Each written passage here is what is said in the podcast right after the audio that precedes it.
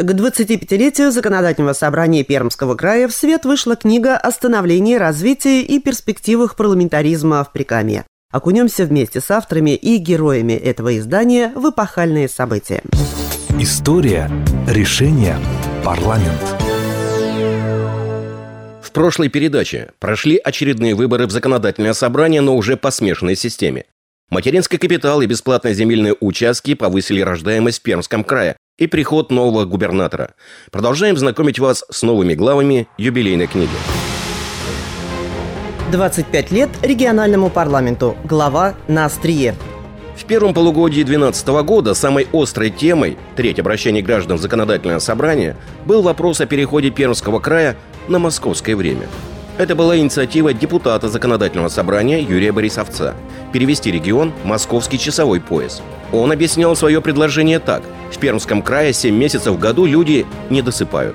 Ко второму кварталу ситуация с недосыпом перестала быть актуальной, и все пошло своим чередом, вспоминает Юрий Борисовец. На самом деле это была важная проблема, потому что, ну, как известно, после революции Россия перешла на многочасовой режим, и как раз в это время его стали пересматривать. И у нас пропало несколько часовых поясов, и город Крым как бы сместился в сторону востока. Поэтому у нас день был не день, и солнце было не в зените 12 часов, было гораздо позже. Но самое главное, что и Москва тоже перешла в этот же режим, и тоже сместилась на восток, и появилась уникальная возможность, ну, в принципе, сравняться с Москвой по московскому времени. И тогда у нас было нормальное время, а Москва его проигрывала. Ну и это было, в принципе, оправдано, потому что у нас световой день-то как бы не очень хороший, он по-любому маленький. Поэтому привести его в соответствие еще сравняться с Москвой, ну, была хорошая задача, и она практически была реализована. Но в самый последний момент все-таки Москва пересмотрела свое решение и передвинулись в сторону запада на один час. Ну и каким-то чудом Пермский край исчез из постановления, которое было уже на а, утверждение в Государственном Доме, и тоже на один час обратно. Поэтому, ну, в принципе, мы вот могли бы только на один час получиться, и сейчас вернулись вот в это время на свои старые позиции. Вот такая была история. Уже в июне, как и планировалось ранее, депутаты Краевого законодательного собрания утвердили сразу в двух чтениях новый законопроект о выборах губернатора, согласно которому выдвинуть свою кандидатуру смогут только представители политических партий. Вокруг этого пункта шли жаркие дискуссии. Книга «История. Решение. Парламент». Главы «Пермь. Миллионный город» и «Эффективный результат». Новый губернатор принял регион в удовлетворительном состоянии – Пермь в 2012 году вновь стала миллионным городом. Статус, приобретенный в 1979 году, был утрачен в 2004. А по итогам 2011 года был зафиксирован профицит консолидированного бюджета. В общем, Пермский край по состоянию на 2012 год выглядел лучше других регионов. Может и не особо комфортным, зато пермяки были при деньгах. Главным же итогом работы парламента в 2012 году стало утверждение закона о бюджете Пермского края на 2013 год и на плановый период 2014 и 2015 году, который определил не только доходы и расходы бюджета, но даже и инвестклимат. Так, объем краевой инвестиционной программы был определен 3 миллиарда рублей. История, решение, парламент. Но вот грянул 2013 год – Уралкалий, сменив прописку с Пермской на Московскую, сменил и политику выплаты налогов. Возник дефицит бюджета в размере около 14%. Неудивительно, что отношение к нему провело первый водораздел в краевом парламенте.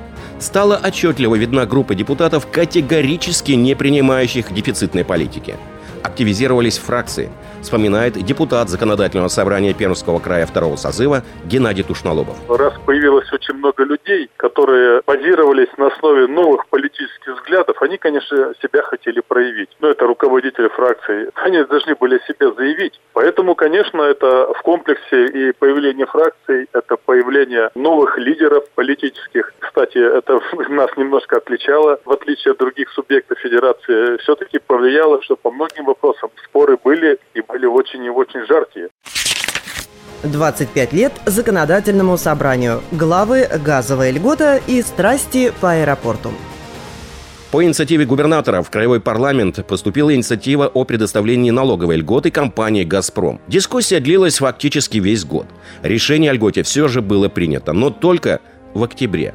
Возникла неоднозначная ситуация – Льготе оставалось жить всего менее двух месяцев. Накалились страсти по аэропорту. Значительная часть депутатов настаивала на том, чтобы приватизация акций аэропорта прошла на открытых торгах, а средства от приватизации шли в бюджет края. Другая позиция, неважно по какой схеме, лишь бы скорее был построен аэропорт. Противостояние достигло точки кипения. Дошло до того, что несколько пленарок Краевого парламента были попросту сорваны из-за отсутствия кворума. Ну, а в результате в октябре после длительных дискуссий депутаты приняли решение о приватизации акций. Здание аэропорта было построено в 2017 году. Ленточку на нем разрезал уже следующий губернатор Приками.